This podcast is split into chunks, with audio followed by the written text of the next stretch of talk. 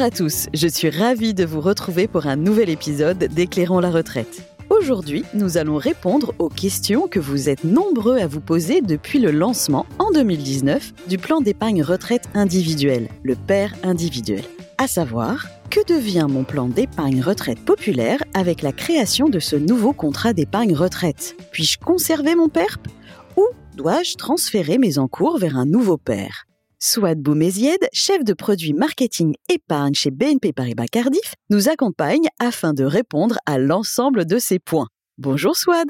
Bonjour Karine. Swad, entrons tout de suite dans le vif du sujet. Si je détiens un plan d'épargne retraite populaire, un PERP, puis-je le conserver malgré la création du père individuel, le plan d'épargne retraite individuel?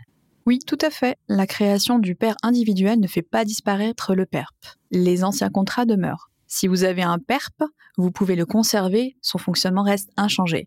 Parfait. Dans l'hypothèse où je souhaite conserver mon PERP, puis-je souscrire un père individuel en complément et cumuler les deux contrats? Oui, tout à fait. Vous pouvez conserver votre PERP et verser uniquement sur votre père, ou soit vous pouvez ouvrir un père individuel et épargner sur les deux. Vous bénéficierez alors de la complémentarité des deux contrats, c'est-à-dire que vous conservez les garanties de votre ancien contrat tout en bénéficiant du régime du nouveau père. Juste un point d'attention, lorsque vous faites des versements à la fois sur un PERP et sur un père, le disponible fiscal, c'est-à-dire l'économie d'impôt maximum dont vous pouvez bénéficier en épargnant sur ces contrats, est commun à ces deux produits. Donc, verser sur un PERP et sur un père ne double pas votre avantage fiscal. À l'inverse, si je ne souhaite pas conserver mon PERP et ouvrir un père, puis-je transférer les encours de mon PERP vers ce nouveau père individuel? Le transfert est possible même entre différents assureurs. L'avantage est que vous pouvez bénéficier des atouts de ce nouveau pair tout en ne conservant qu'un seul contrat. C'est plus simple et vous pourrez continuer à épargner pour votre retraite sur ce pair individuel.